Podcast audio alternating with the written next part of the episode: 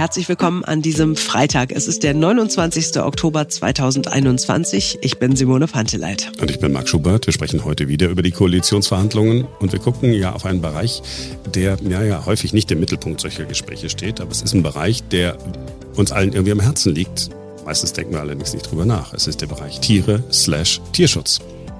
Und wir schauen auch ganz kurz auf ein Fest, das wir früher nur aus dem Fernsehen, aus irgendwelchen amerikanischen Filmen kannten. Inzwischen gehört es aber einfach dazu. Halloween wird am Sonntag gefeiert. Jetzt beginnt ein neuer Tag. Wenn man die Menschen in Deutschland fragt, wie sie denn so zu Tieren stehen, dann ist das Ergebnis total eindeutig. Also alle Umfragen, die es immer mal wieder gibt, so ganz aktuelle habe ich nicht gefunden, aber die, die es gibt, sind ziemlich eindeutig. 80 Prozent etwa sagen, ja, ich bin tierlieb oder sogar, ja, ich bin sehr tierlieb. Äh, überrascht ja auch niemanden, ne? Der Hund, der beste Freund des Menschen, Katzen sind unfassbar niedlich. Vögel finden wir mindestens faszinierend und manchmal auch niedlich und schön. Das ist die eine Seite. Ja, gleichzeitig werden hier in Deutschland Millionen von Tieren unter schrecklichsten Bedingungen gehalten. Wir sprechen hier von Tieren, die wir als Nutztiere bezeichnen, das Wort sagt ja schon ganz viel. Tiere, die wir nutzen, benutzen. Aber uns allen ist ja klar, es sind Lebewesen, die genauso empfinden wie die Tiere, die wir als Haustiere bezeichnen und halten. Also Tiere, die wir gerne zu Hause haben. Wenn wir aber wirklich tierlieb sind, also Tiere lieben, dann können wir sie nicht einfach nur benutzen und quälen. Das passiert aber in jeder Sekunde, in jeder Stunde, an jedem Tag. Nach Zahlen der Albert-Schweitzer-Stiftung sind im vergangenen Jahr 759 Millionen Tiere in deutschen Schlachthöfen gestorben, getötet worden. Die meisten davon waren Hühner. Sie machen so 86 Prozent aller geschlachteten Landtiere aus, heißt es bei der Stiftung. Das sind 1400 Tiere pro Minute, mehr als 20 pro Sekunde. Und wenn wir jetzt nur Schweine, Rinder, Schafe, Ziegen und Pferde zählen, also die Vögel, die Hühner äh, rauslassen, dann sind es zwei pro Sekunde. Das sind wirklich krasse Zahlen. Es gibt eine Reihe von äh, Tierschutzorganisationen, die sich als Lobby verstehen, also als Fürsprecher der Tiere. Und diese Organisationen haben deshalb so viel zu tun, weil wir alle regelmäßig verdrängen, wie es der Mehrzahl der Tiere in Deutschland geht. Tierrechte, Tierschutz, Respekt vor der Schöpfung, egal wie man es nennen will, in der täglichen Politik, in der Gesellschaft spielt das kaum eine Rolle. Und so scheint es auch bei den Koalitionsverhandlungen zu sein. Es gibt allerdings einiges zu tun, sagt unter anderem die Tierschutz Tierschutzorganisation Vier Pfoten. Wir sprechen mit Femke Hustert. Sie ist Leiterin der Hauptstadtrepräsentanz bei Vier Pfoten. Und wir sprechen über das, was eine neue Bundesregierung in Angriff nehmen muss. Denn im Argen liegt einiges. Hallo Femke. Hallo Marc. Wahrscheinlich hast du dir genauso wie fast alle, die äh, Interessenvertreter in Deutschland sind, auch das Sondierungspapier angeguckt und geguckt, was steht denn da drin in Sachen Tierschutz. Viel gefunden hast du nicht, ne? Nee, äh, leider nicht. Im Sondierungspapier äh, stand ja wirklich noch nicht viel drin.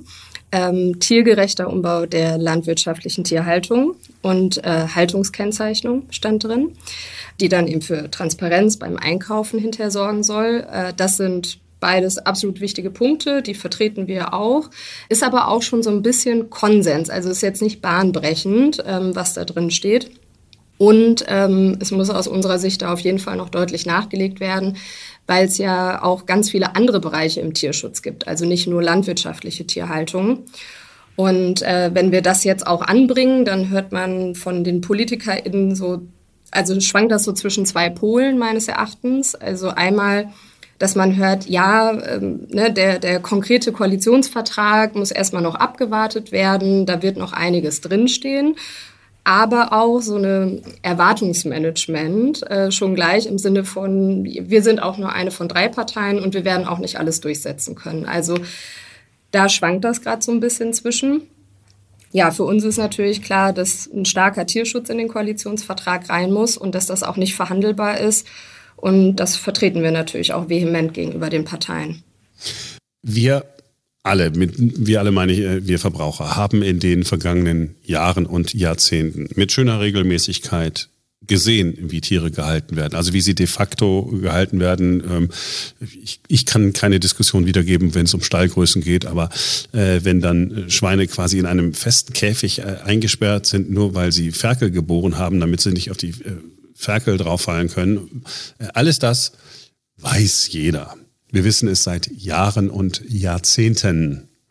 und passiert ist nichts. Hast du denn tatsächlich Hoffnung, dass diesmal eine der drei Parteien, die Grünen, sich durchsetzen kann oder dass die anderen beiden Parteien sagen, nee, wir haben jetzt hier auch mal einen Einsinn. Bleiben wir mal bei der Haltung von Tieren auf dem Bauernhof. Ich habe den Eindruck, dass wir, wenn wir jetzt vier Jahre weiter gucken würden, dass wir dann schon Veränderungen sehen werden. Ähm, also das hat aber mehrere Gründe. Das hat jetzt nicht nur was mit einer Partei Wilder vielleicht mehr zu tun, sondern dass also die Ge Gesellschaft sich einfach immer weiterentwickelt, die Menschen verändern sich. Ähm, sehr viele Menschen haben ihr Essverhalten schon verändert. Sie denken bewusster über Zusammenhänge nach, äh, was sie einkaufen, ihr eigenes Handeln. Also Tierschutz wird in der Gesellschaft immer ernster genommen, auch immer selbstverständlicher genommen. Die Parteien wollen ja auch wiedergewählt werden. Also Annalena Baerbock hat zum Beispiel in ihrem Podcast, den sie geführt hat während ähm, ihres Wahlkampfes, hat sie explizit gesagt, dass die Grünen nicht nur eine Umweltpartei ähm, sind, sondern auch eine Tierschutzpartei sind. Und es gibt viele Menschen und auch nicht nur Grünen-Wählerinnen, die, ähm, ja, die ganz fest äh, daran glauben, dass die Grünen auch was ändern müssen im Tierschutz. Und auch die SPD hat ähm, jetzt in den letzten Jahren immer wieder betont, dass sie mehr Tierschutz eigentlich umsetzen wollten, aber da auch ein ums andere Mal von der Union ähm, ausgebremst worden sind. Und das kann ich mir, wenn ich mir unser Landwirtschaftsministerium angucke, auch sehr gut vorstellen. Und jetzt haben sie halt auch die Chance, ähm, wirklich was zu verändern und auch zu zeigen und zu beweisen, dass ihnen Tierschutz tatsächlich ein Anliegen ist und dass das nicht nur eine Sonntagsrede war. Und ähm, ich glaube, auch nach 16 Jahren Stillstand mit äh, einem unionsgeführten Landwirtschaftsministerium wird es äh, verdammt nochmal Zeit, dass wir ähm, wirklich was im Tierschutz angehen. Und ähm, jetzt nochmal kurz auch etwas konkreter auf die landwirtschaftliche Tierhaltung zu sprechen zu mhm. kommen. Mhm. Ähm, es wird auch Gründe geben, also äußere Gründe, warum wir das verändern werden müssen. Ähm, es gibt zum Beispiel äh, wird vor dem Bundesverfassungsgericht gerade geklärt, ob die Schweinehaltung in Deutschland überhaupt mit unserer Verfassung konform ist.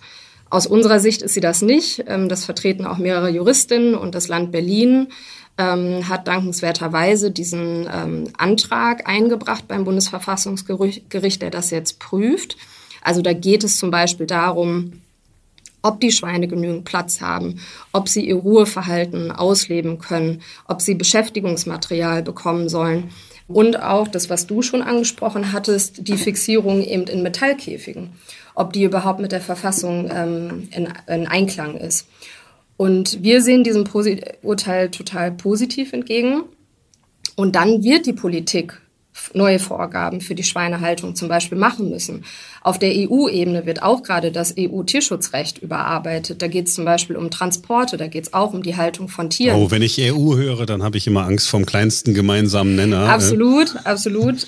Dafür werden alle, also wir Organisationen, aber auch eine neue Bundesregierung wird sich da intensiv einbringen müssen, damit wir halt eben nicht so ein Race to the Bottom, also zum niedrigsten gemeinsamen Nenner quasi haben, sondern dass wir einen vernünftigen Standard bekommen, der halt auch in anderen EU-Staaten dann für mehr Tierschutz sorgt.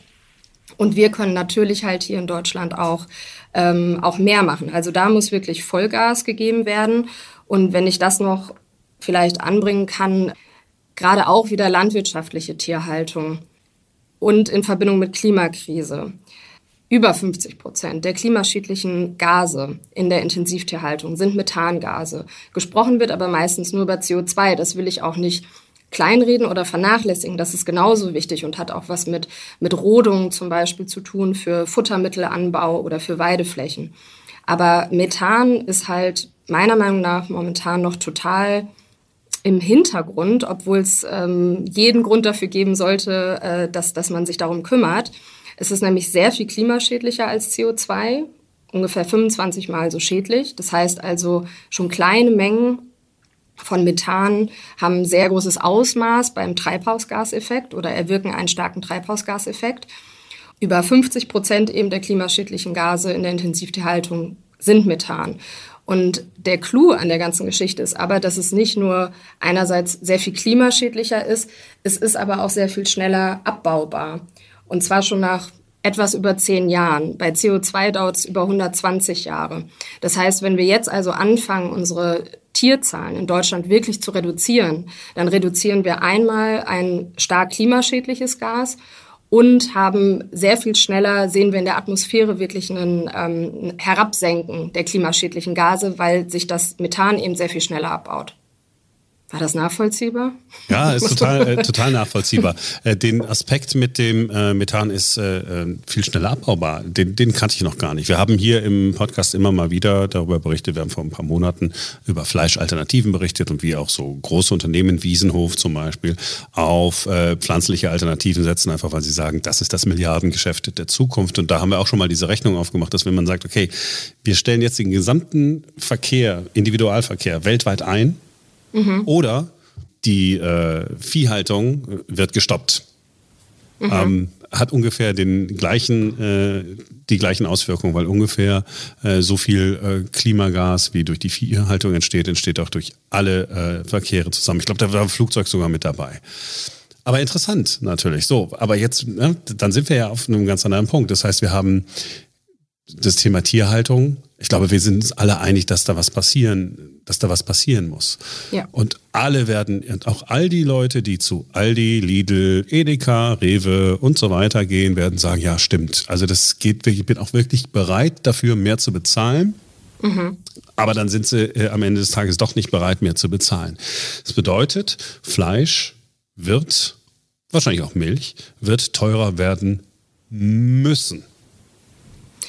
Ja, also ich glaube, dass ähm, also die Menschen sind bereit, mehr zu bezahlen. Das haben wir auch schon in Umfragen festgestellt. Das Problem ist aber, wenn ich ähm, dann immer noch das Billigfleisch daneben liegen habe, dann greift man halt doch schneller dazu. Also wir müssen einfach einen Standard erreichen, wo ähm, dieses Billigfleisch, wo halt immer Qualzucht und, und tierschädliche, grausame Praktiken hinterstecken, das müssen wir einfach verbannen.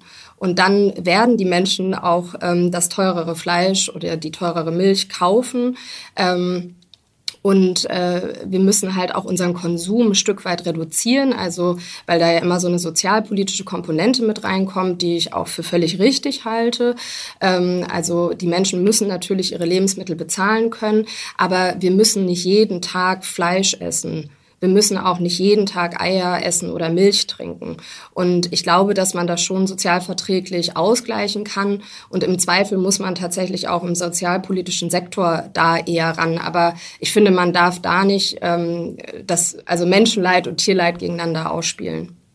Tierschutz in der Landwirtschaft ist, glaube ich, ja auch etwas, wo jeder Landwirt oder jeder Viehzüchter, äh, auch ein Milchviehhalter sagen wird, äh, ja, ich wäre froh, wenn ich die Tiere vernünftig halten könnte und mein Fleisch tatsächlich verkaufen könnte und davon leben könnte, äh, für viele ist das ja nicht der Fall. Alle sind in dieser Abwärtsspirale beim Preis äh, gefangen und müssen irgendwie mitmachen. Das heißt, äh, Landwirte müssten ja eigentlich auch dafür sein. Wie sind denn eure Erfahrungen so mit, mit Landwirten? Sagen die, ja, vier Pfoten, ihr macht das, ihr macht das schon richtig oder geht mir weg und nicht auf die Nerven? Ja, da gibt's natürlich schon ähm, beide Richtungen. Ähm, wir sehen auch, dass äh, da wirklich ein Leidensdruck ähm, herrscht. Ähm, und es viel um die Bezahlung wirklich letztendlich geht. Also ähm, ich denke schon, dass es zumindest jetzt unsere Erfahrung, wenn es ähm, eine Unterstützung geben würde beim Umbau, dass dann die Landwirtinnen auch mit umbauen würden. Also es sind ja viele bestrebt, auch wirklich eine bessere Haltung ähm, ihren Tieren zu ermöglichen. Und äh, ich glaube, das ist was, da muss die Politik wirklich, ähm, wirklich ran, die, die Landwirtin zu unterstützen, um so einen Umbau auch voranzutreiben. Und dabei ist aus unserer Sicht nur wichtig, dass halt gleich ähm, die richtigen Stellschrauben quasi gezogen werden, dass, ähm, dass halt jetzt nicht mehr irgendetwas gefördert wird, was jetzt eigentlich schon von der Gesellschaft nicht mehr akzeptiert wird in der Haltung.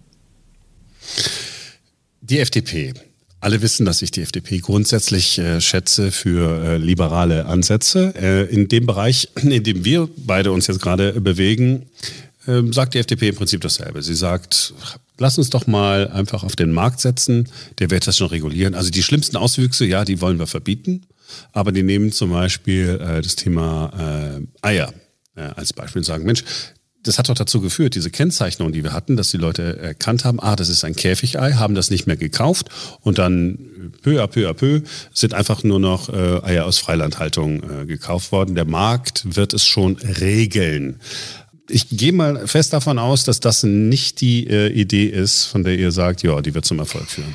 Naja, also das ist dann ja wieder das Tierwohl-Label oder eben Haltungskennzeichnung. Ähm, und das ist schon was, wo wir sagen, ja, also damit, das ist auch ein wichtiger Punkt, dass halt jeder und jede, wenn sie einkaufen geht, ähm, sehen kann, was sie da kauft.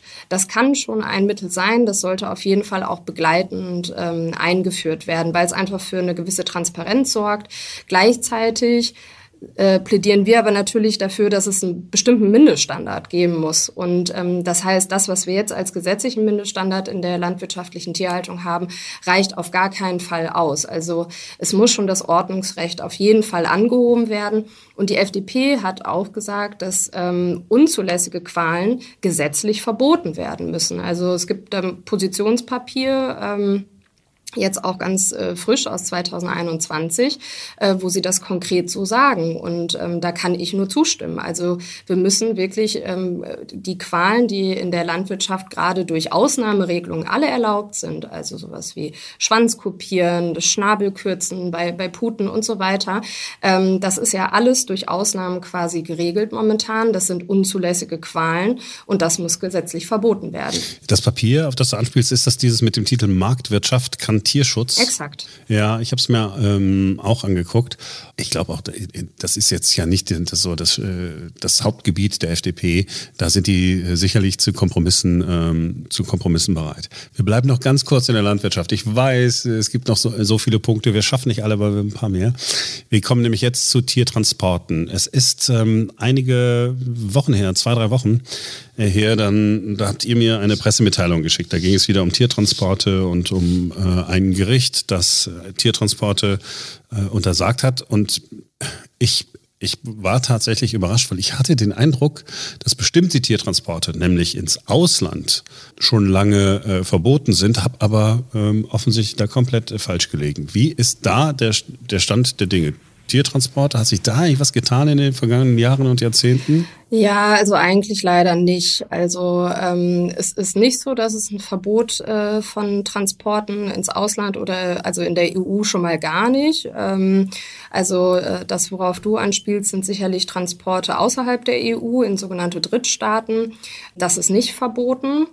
Es gibt mittlerweile ein paar Bundesländer, also in den muss man vielleicht davor sagen, die Bundesländer sind für die Genehmigung der Transporte zuständig. Und es gibt mittlerweile einige Bundesländer, ähm, die einige Länder auf ähm, quasi eine, eine Liste gesetzt haben mit Hochrisikostaaten, wo sie sagen, dahin transportieren wir nicht mehr, dahin genehmigen wir keine Transporte mehr. Das ist aber nicht bei allen Bundesländern so. Und ähm, die Transporteure gehen dann einfach den Umweg über ein anderes Bundesland. Oder teilweise ähm, gehen sie auch so vor, dass sie zum Beispiel einen Transport in Deutschland ähm, bis nach Ungarn zum Beispiel sich genehmigen lassen, also innerhalb der EU und ähm, von dort aus nach einer also nach einer bestimmten Wartezeit ähm, kann man einen neuen Transport beantragen und dann beantragt man eben in Ungarn mit den ungarischen Behörden einen neuen Transport, dann zum Beispiel ähm, nach Tadschikistan. Also, ich meine, nur damit wir nochmal reden, wir reden hier von lebenden Tieren, die genauso transportiert ja. werden, wie wir das alle gesehen haben, wenn wir auf der Autobahn sind. Das sind diese, diese Laster, ja, wo hinten die Tiere zusammengefercht drauf sind. Exakt. Und ähm, die Tiere dürfen über einen sehr langen Zeitraum äh, transportiert werden, ähm, bis ein, überhaupt eine Pause erfolgen muss. Man kann immer wieder eine neue ähm, Transportzeit hinten dranhängen nach einer Pause. Also das führt dazu, dass man die Tiere wirklich wochenlang transportieren kann. Das sowohl auf der Straße, das, was du gerade beschrieben hast, aber eben auch ähm, auf Schiffstransporten. Und das hat schon auch nochmal eine weitere heftige Dimension, weil auf diesen Schiffstransporten, das sind halt immer so ausrangierte ähm, Schiffe, die sind oft ähm, überhaupt nicht mehr wirklich äh, fahrtüchtig. Es gibt nie ähm, Veterinärinnen, also Tierärztinnen an Bord, die sich um die Tiere kümmern. Die Tiere stehen halt am, am Ende dieser ja, Höllentour, ähm, also bis oben hin in ihrem eigenen Mist. Ähm, wenn Tiere sterben, werden die, was nicht erlaubt ist, aber auch über Bord geworfen einfach. Ähm, also das ist äh, auch wirklich ja ganz ganz andere Form nochmal von Grausamkeit. Und das ist alles legal möglich, was du da beschrieben hast. Wir ja. reden nicht von äh, einer, es wird eine Mafia sein, also Fleisch und Mafia, das gehört zusammen wie Drogen und Mafia, ja. Ähm, aber es ist nicht so, dass sie sich in der Illegalität bewegen. Das heißt, alles das, was du gerade beschrieben hast, das passiert völlig legal. Und wenn man es sieht, es ist doch, es ist, es ist doch unerträglich. Es war doch schon vor, vor 20 oder vor 25 oder vor 30 Jahren, als wir die ersten äh, Bilder im Fernsehen äh, permanent gesehen haben, war es doch schon unerträglich. Wieso hat sich nichts getan? Ich verstehe es gar nicht. Ja, also ähm, das, das Problem ist, dass, ähm, dass es wirklich eine ganz große äh, Lobby dahinter gibt, die sich halt dafür einsetzt, dass das weitergehen kann. Mit der, ähm, ja, mit diesen äh, sogenannten Zuchttieren kann man halt gutes Geld verdienen. Und äh, man sieht halt wirklich, dass, ähm, dass es schwierig ist, obwohl diese ganzen Beweise da sind, diese ganzen Reportagen, du hast es selber gesagt, seit Jahrzehnten ähm, liegt das alles schon auf dem Tisch. Äh, es gibt jetzt ähm, auf EU-Ebene einen Untersuchungsausschuss, der sich das auch nochmal alles angehört hat, ähm, wo ganz viele ähm, Expertinnen gehört worden sind, ihre Erfahrungen geschildert haben, ähm, Beweise vorgelegt angeregt haben. Und wir haben jetzt kürzlich da ein Gespräch geführt. Es ist wirklich, äh, ja, es ist zum Verzweifeln, weil ähm, der, die, die Ausschussmitglieder jetzt ähm, an ihrem Abschlussbericht arbeiten und es halt wieder so aussieht, als könne man sich darauf einigen, weil die Beweislast einfach so, so massiv ist, dass es diese Probleme gibt. Aber die Empfehlungen des Ausschusses werden, wenn nicht noch ein Wunder passiert, nicht so sein, dass man das stoppt, sondern dass man halt anfängt, wieder ein bisschen hier mehr zu regulieren, ein bisschen mehr dort zu regulieren, ähm, hier noch einen Nachweis einzufordern und ähnliches, aber eben nicht diese Transporte tatsächlich stoppt. Ähm, die äh, neue, die Forderung an die neue Bundesregierung ist klar. Ne? Du sagst, okay, sofortiger Stopp dieser Tiertransporte. Ähm, also außerhalb der EU hast du vorhin, du hast nochmal den Unterschied gemacht. Also in meiner, in meiner Wahrnehmung ist es so, also sagen wir, ne, ich sitze jetzt hier in Berlin und äh, allein bis nach München äh, zu fahren oder so, muss ja auch nicht, also es muss ehrlich gesagt äh, nicht sein. Wenn ich dann Ungarn höre, sage ich, na, nach Ungarn muss man die Tiere ja nur auch nicht leben transportieren und damit Schiffen irgendwie um die Welt zu schicken, ist mir unverständlich, äh, wird wahrscheinlich auch so bleiben. Äh, da drücke ich euch und uns allen äh, die Daumen, dass das funktioniert. Ich kann auch noch was zu anderen Transporten. Also, oh Gott, es ähm, wird noch ähm, schlimmer. Auch für, na, ich kann auch noch zu Deutschland und EU einfach. Also es, wir können, müssen nicht nur über die Drittstaaten äh, sprechen. Also um das vielleicht nur ganz kurz zu sagen, also jetzt ähm, innerhalb von Deutschlands zum Beispiel sagen wir vier Stunden maximal zum Beispiel transportieren und innerhalb der EU maximal acht Stunden. Wobei wir bei Geflügel und Kaninchen, weil die nochmal eine andere Stressresistenz haben und auch schneller versterben, ähm, auch innerhalb der EU von nur vier Stunden zum Beispiel sprechen. Und, ähm, und dann als äh, vielleicht noch ein weiterer Punkt, ähm, nicht abgesetzte Tiere, also das heißt Tiere, die noch auf Milchnahrung angewiesen sind, die sollen gar nicht transportiert werden, dürfen aber mittlerweile oder momentan auch schon nach zwei Wochen transportiert werden. Also es sind wirklich kleine Kälber, ähm, die, die noch gar kein richtiges ausgereiftes Immunsystem haben und wo es auch keine Transportfahrzeuge gibt, ähm, wo, sie, äh, wo, wo es entsprechende Tränken gibt, dass diese Tiere Tiere überhaupt versorgt werden könnten. Und das wird halt aber alles gemacht, ähm, weil es halt sehr teuer ist, die Tiere am Hof quasi erstmal groß zu ziehen und man gibt sie so schnell wie möglich weg in die Mast und das ist dann halt teilweise von, von Deutschland aus ähm, bis nach äh, Spanien zum Beispiel. Dort werden sie dann gemästet und gehen dann dort auf Schiffe und äh, oder werden anderweitig ähm, transportiert und gehen dann in Drittstaaten zum Beispiel. Ja, wie, als ich gesagt habe, Mensch, es wird noch schlimmer, ja, äh, dann, dann wurde es noch ein, ein bisschen schlimmer. Und ja, Tier, ich meine, Tiertransporte gehen natürlich auch tiergerecht, also so wie äh, Rennpferde äh, transportiert werden. Wir kommen noch zu, zu, zu den anderen Themen.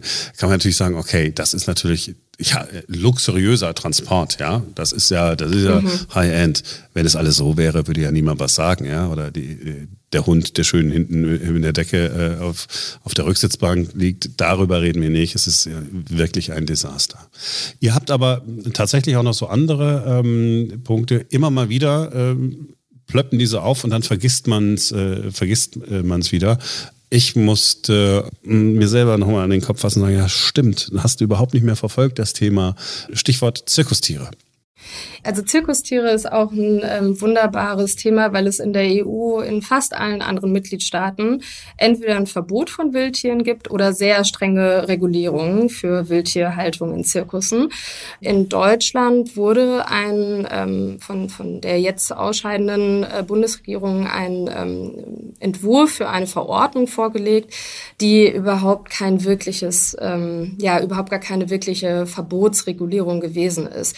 Also erstmal ging es dann nur um sehr, sehr wenige Tiere, also zum Beispiel Giraffen und Bären. Bären gibt es gar nicht mehr im Zirkus jetzt. Ähm, also es waren nur sehr wenige Tierarten und dann gab es aber auch einen Bestandsschutz. Also alle dieser Tierarten, die jetzt noch in Zirkussen gehalten werden, sollten auch unter den quasi nahezu gleichen Bedingungen weiterhin im Zirkus gehalten werden, bis sie dann irgendwann versterben. Es sollte also nur für neue Tiere gelten. Und da haben wir gesagt, nein, das geht nicht. Also wir brauchen jetzt ein Verbot für die Wildtierhaltung. Wir können über Übergangsfristen ähm, natürlich sprechen. Diese Tiere müssen irgendwo artgerecht untergebracht werden und so weiter. Aber äh, es muss halt ähm, ein, ein Verbot jetzt her und das auch für alle Wildtierarten, weil Wildtiere braucht man nicht im Zirkus. Tatsächlich ist das auch so eine äh, Geschichte. Als, als Kind oder auch als Jugendlicher habe ich mir darüber nie äh, Gedanken gemacht. Das ist, glaube ich, auch etwas, wo die Gesellschaft einfach weiter ist. Ne? Also als, als noch vor, vor ein paar Jahrzehnten, als ich äh, Kind war, ich bin sowieso nie gerne in den Zirkus gegangen, aber äh, da lag eher mehr daran, dass ich die Clowns schon immer widerlich fand. Ich meine, äh, ich will es jetzt nicht auf eine lustige Ebene ziehen, aber auch die braucht ja schon, äh, schon, schon kein Mensch. Aber dass da jetzt irgendwelche Elefanten ja, in, in einen Zirkus auftreten müssen und sich dann auf die Hinterbeine äh, stellen und dann äh, je und dann muss dann ein Publikum applaudieren und dazu läuft diese typische äh, äh, Musik. Ich glaube, das brauchen wir wirklich nicht mehr. Ja, und es, es gibt ja mittlerweile auch wirklich tolle Alternativen. Also es gibt ja auch Zirkusse, die ohne Tiere, die mit ganz viel Akrobatik auftreten, was ich halt wirklich auch sehr bewundernswert finde. Ähm, es gibt auch Zirkusse, die mittlerweile mit Hologrammen von Tieren zum Beispiel arbeiten. Ja, Roncalli, ne, zum Beispiel. Genau, Roncalli und ähm, ich denke, also wenn ich mir jetzt vorstelle, ich wäre noch mal Kind und sehe dann einen riesigen Elefanten, der da angestrahlt wird, ähm, ich glaube, das fände ich fände ich auch toll. Und wenn, äh, manchmal gibt es ja die Argumente, ja, aber wo sollen denn äh, Kinder sonst solche Tiere sehen?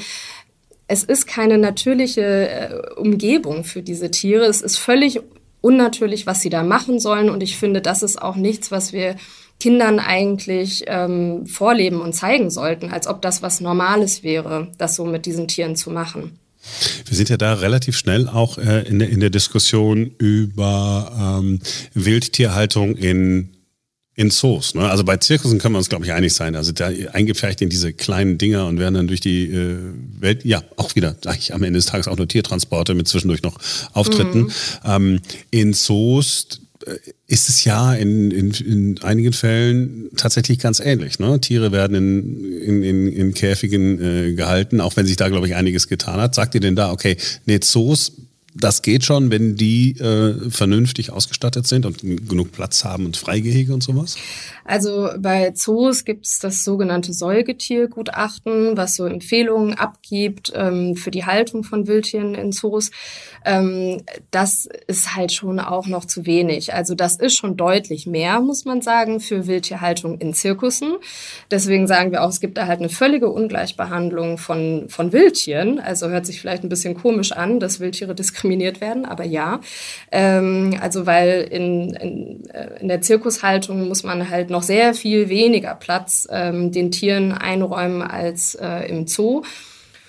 Ich glaube, dass es ähm, ein paar Zoos gibt, die gute Programme machen, dass es auch Zoos gibt, die wirklich um Arterhalt äh, sich bemühen zum Beispiel. Aber wir hören ja auch immer wieder von, ähm, ja, eben von, von Programmen, wo Tiere dann gezüchtet werden. Tiere sind dann übrig, die werden dann verfüttert zum Beispiel. Ähm, also auch da ist auf jeden Fall einiges im Argen und ich glaube nicht, dass wir ähm, so viele Zoos brauchen und auch nicht, dass so viele Zoos es wirklich gut machen, in Anführungszeichen, wie momentan in Deutschland sind auch da wieder meiner Kindheit. Äh, ich bin in Duisburg aufgewachsen. Delfinarium, mm. ja, Delfine da sehen, das ja. war ganz toll und ganz faszinierend.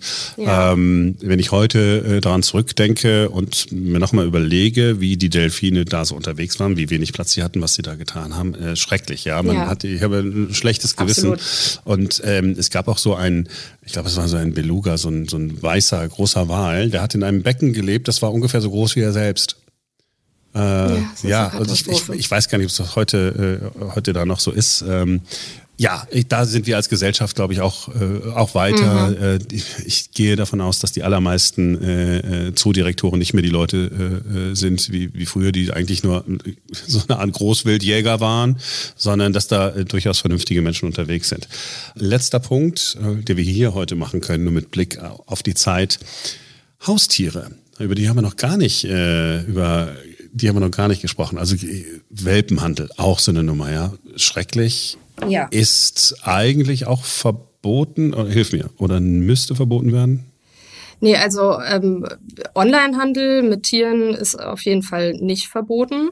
Das äh, wäre gut, wenn das äh, zumindest in ganz großen Teilen äh, verboten oder reguliert wäre. Ähm, also es gibt natürlich einen sogenannten illegalen Welpenhandel. Ähm, das ist ähm, auch das, in dem zum Beispiel äh, Tiere viel zu jung von der Mutter weggenommen werden. Dann sind die nicht geimpft zum Beispiel. Die werden auch illegal über die Grenze dann eingeführt, wenn man bestimmte Zeiten zum Beispiel abwarten muss, ähm, bis man die Tiere geimpft überhaupt erst einführen darf. Das wird dann zum Beispiel nicht gemacht. Diese Tiere, die quasi ähm, ja, illegal von der, ähm, von der Mutter äh, entrissen werden, äh, krank sind und auch nicht geimpft sind, ähm, die werden halt in sehr großem Maße ähm, im Online-Geschäft angeboten. Und das heißt, ähm, das sind, das sind Tiere, die, ja, ist das dieser Klassiker, ähm, kommen aus Polen rüber? Ja, hier in Berlin und Brandenburg ist das ja immer mal wieder ein Thema, äh, dass dann äh, in die Polizei oder äh, der Grenzschutz feststellt, ah, okay, hier im Kofferraum waren wieder Tiere, die zu früh ähm, sozusagen den, den Muttertieren äh, weggenommen worden sind. Ist, ist das so der Hintergrund oder passiert das auch innerhalb Deutschlands? Ähm, es, also es wird auch innerhalb von Deutschland ähm, viel gezüchtet. Ähm, häufig ist es aber, dass diese, also wir nennen das so tatsächlich Vermehrerstationen, also wo halt wirklich nichts anderes gemacht wird das ist halt äh, schon häufig ähm, auch in Osteuropa tatsächlich. Ja, und da haben wir dann wieder keine Möglichkeiten, ne, auf die äh, Gesetzgebung da einzuwirken. Auch da ist es, ja, auch da, äh, da kann man vielleicht dem Thema begegnen, wenn so wie wir ähm, jetzt gerade drüber sprechen, wenn man das in der Öffentlichkeit immer wieder bekannt macht. Denn da ist es äh, ja wahrscheinlich auch etwas, wo die FDP so ein bisschen recht haben könnte. Wir verbieten es in, in, in Deutschland, okay. In Polen ist es nicht verboten. Jetzt müsste der Markt es regulieren. Niemand kauft mehr äh, diese, äh, diese Tiere. Aber ähm, darauf allein zu setzen, ja, schwierig, ne? Ja, also das, das Problem dabei ist, ähm, das ist ja ein, also wirklich ein, da ist eine große kriminelle Energie dahinter. Und ähm, diese Menschen sind natürlich nicht doof. Also früher haben die ähm, online Tiere angeboten für einen sehr viel niedrigeren Preis, zum Beispiel, als das jetzt seriöse ZüchterInnen zum Beispiel machen, um lukrativer eben zu sein für jemanden, der das kaufen möchte. Ja, dann, okay, dann das kostet mich hier 1000 Euro weniger, äh, dann nehme ich natürlich den Hund von dort. Mittlerweile ähm, machen die das nicht mehr, weil sie wissen, ähm, dass Menschen aufmerksamer quasi geworden sind, ähm, sondern nehmen ähnliche Preise. Oder früher konnte man das halt auch noch häufiger daran erkennen, ähm, dass halt oft die Anzeigen zum Beispiel sehr gleich, oft mit Fehlern ähm, und so weiter gewesen sind. Auch da, also es hat sich wirklich total professionalisiert. Das heißt, ähm, aus unserer Sicht kann man nicht zwingend erkennen, wenn man jetzt ähm, sich online äh, bei eBay oder so äh, zum Beispiel umschaut, ist das seriös oder ist das nicht seriös? Und es ist richtig, dass wir jetzt nicht in Polen sagen können, wir möchten jetzt das und das bei euch verbieten. Das ist ganz klar. Ähm, aber erstmal da nochmal Stichwort EU. Also man kann natürlich sehr wohl sich für stärkere Regulierungen auf EU-Ebene einsetzen, die für alle gelten. Was wir aber ganz konkret hier in Deutschland machen können, ist ähm, eine Regulierung des Onlinehandels. Also wir können zum Beispiel sagen, niemand darf mehr anonym Tiere inserieren. Wir müssen also eine Verifikation, ähm, Identifikation der Person haben, die ein Tier einstellen. Wir könnten auch äh, hier zum Beispiel sagen, dass nur Tiere, die wirklich registriert sind, also die in einer Datenbank geführt werden, das kann man zum Beispiel machen beim Tierarzt, chippt man das Tier, dann wird es gleich in eine Datenbank registriert und auch dann mit einem bestimmten Halter oder einem Züchter zum Beispiel miteinander verkoppelt.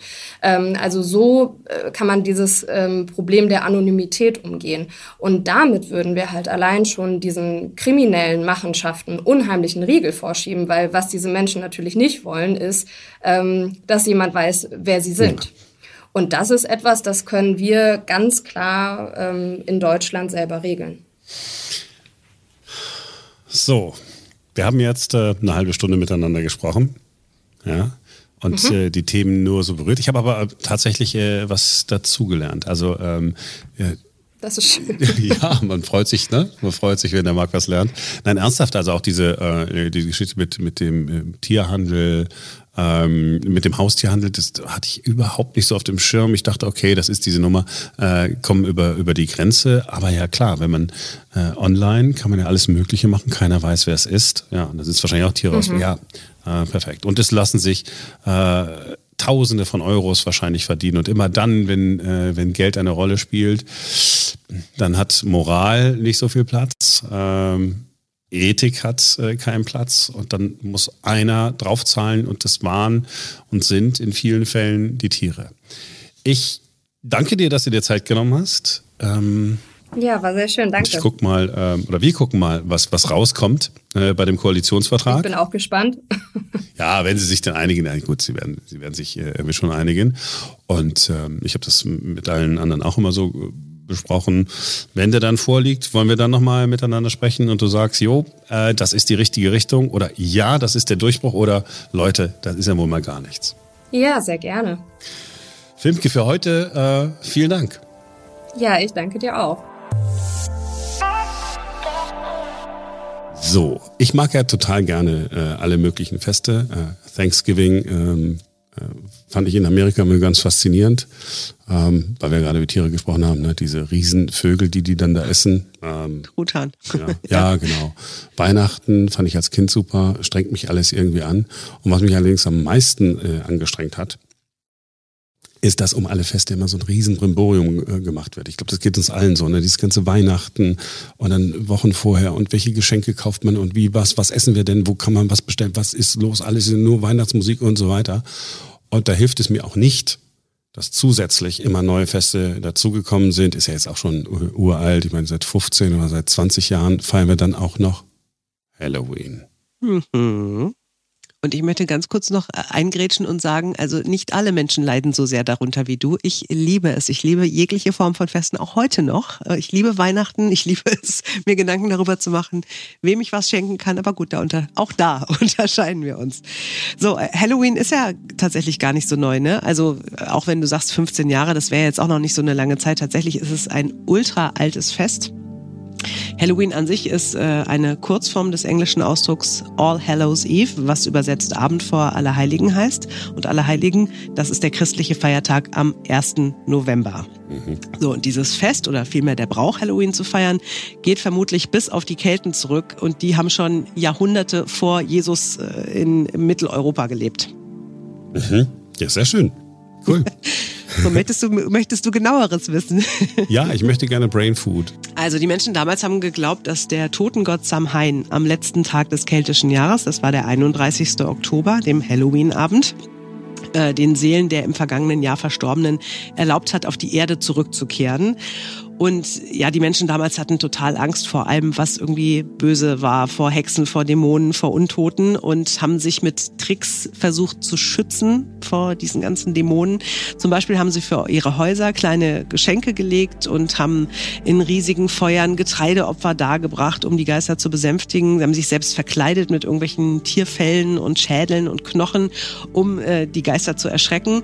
Und sie haben vor ihre Häuser äh, verzierte Rüben gestellt, also so gruselige Fratzengesichter waren da reingeschnitzt, um die Geister in die Irre zu führen, damit die glauben sollten, dass dort bereits eine verlorene Seele haust. Ach, ach. Das, das heißt, dieses ganze Verkleiden und äh, die, die, diese Kürbisse und so, das hat tatsächlich so einen ur-ur-uralten Hintergrund. Mhm. Genau. Und die Christen konnten daran auch nichts ändern.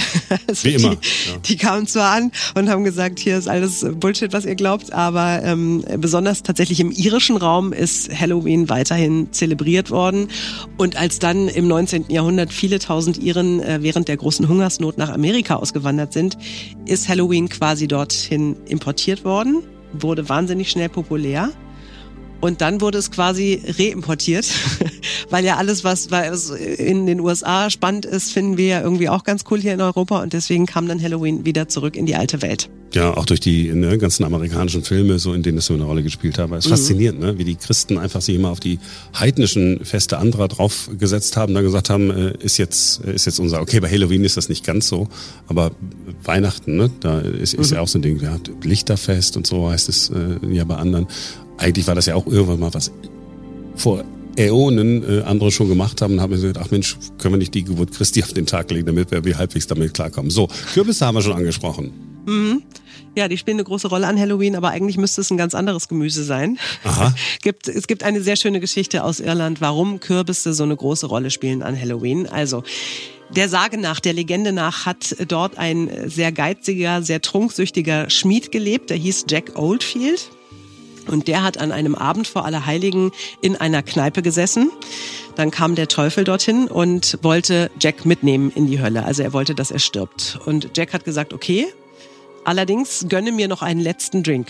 Und der Teufel hat gesagt, okay, können wir machen. Jack hat gesagt, ich habe aber gar kein Geld. Hat der Teufel gesagt, gut, dann verwandle ich mich jetzt in eine Münze und dann kannst du den letzten Drink davon bezahlen. Mhm. So, gesagt, getan. Und dann hat Jack aber diese Münze in sein Portemonnaie gepackt, also in, in seinen Geldbeutel, hat ihn sehr fest zugeschnürt und hat den Teufel so gefangen genommen. Und hat gesagt, okay, ich lass dich wieder frei, aber nur, wenn du mir noch zehn weitere Jahre auf der Erde gibst. Und der Teufel hat gesagt, in Ordnung, was soll ich machen? So. Wo ist der Kürbis? Dann, da ist doch noch kein... Ja, ja, warte, warte, ah, okay. warte. It's a, it's a long story. Ja, Aber es, okay. es, lohnt sich, ihr zuzuhören. So. Ähm, so, und dann kam der Teufel nach zehn Jahren wieder ähm, und Jack hat gesagt, ja, aber gönn mir noch eine Henkersmahlzeit. Ich möchte gerne einen Apfel von diesem Baum essen, aber ich komme da nicht ran. Also ist der Teufel auf diesen Baum gegangen. Jack hat ein Kreuz in den Stamm des Baumes geritzt und daraufhin war der Teufel quasi gebannt auf dem Baum. Und Jack hat gesagt, gut, äh, ich lass dich äh, wieder runter, aber ähm, du darfst mich niemals mit in die Hölle nehmen. Und der Teufel hat gesagt, okay, was soll ich machen? Dann ist es so. So, dann ist Jack eines Tages eines natürlichen Todes gestorben, klopfte an der Himmelstür an. Und dort hat man ihn nicht eingelassen, weil er zu Lebzeiten halt ein böser Mensch, ein äh, großer Sünder gewesen war. Man hat ihn also zum Tor der Hölle geschickt. Und da hat der Teufel gesagt, nee, nee, mein Freund äh, ist nicht, wir hatten einen Deal. Also ist er weggeschickt worden und hat ein glühendes Kohlestück direkt aus dem Höllenfeuer äh, mitbekommen, das ihm den Weg leuchten sollte. Und dieses Kohlenstück hat Jack in eine ausgehöhlte Rübe gelegt, damit sie vor Wind und Wetter geschützt war und nicht verlöschen konnte. Mhm. So, deswegen ein anderes Gemüse. Das Ding war halt nur, wir haben ja schon gelernt, äh, die ganzen Iren, die in die USA gekommen sind, ne, haben den Halloween-Brauch dort äh, eingeführt. In den USA gab es aber nicht so viele Rüben, sondern viel mehr Kürbisse. Und deshalb hat man diesen Brauch ein bisschen umgemodelt, hat gesagt, okay, dann machen wir jetzt halt aus den Rüben machen wir Kürbisse. Und ähm, in Gedenken an diesen Jack Oldfield hat man diese Laternen Jack O' Lantern, also Jack O' Laterne genannt. Wow. Und habe ich überlegt, wieso ist der Teufel denn jetzt aus dem Baum nicht raus? Wegen des Kreuzes. Aber das ist natürlich Kreuz, Kreuz Christentum und so, ne? Genau. Und, ah, jetzt habe ich's. Wow. Und es ist nicht nur eine Sage. Die Geschichte hat sich genau so zugetragen. Genau so mir, ist es passiert. Also ich bin mir ganz, ganz sicher. Ist, das ist, das ist, äh, das ist verbrieft. Wow. Aber das ist total spannend, ne? was die Leute sich so für einen Quatsch ausdenken, so im Laufe der Jahrhunderte. Schöne Geschichte auf jeden Fall. Ja, ist super. Sehr lang, aber sehr schön. Nein, aber es hat mir sehr viel Freude bereitet. So, schön. Dann wirst du Halloween jetzt am Sonntag hoffentlich auch mit anderen Augen sehen. Äh, bestimmt. Ich werde es auch nicht vergessen, dass es ist. Ähm, ja, also dann möchte ich doch mal sagen, ähm, danke Simone. Schön, dass ihr dabei gewesen seid. Simone, ich wünsche dir äh, gute Besserung weiterhin. Vielen Dank. Ja. Gleichfalls. Ja, danke. Wir, sind so eine versehrten Anstalt. Das ist wirklich, wirklich krass. Ähm, danke auch, dass ihr dabei gewesen seid in dieser Woche. Wir sind in der kommenden Woche wieder für euch da, denn dann ist wieder ein neuer Tag. Bis dahin, schönes Wochenende.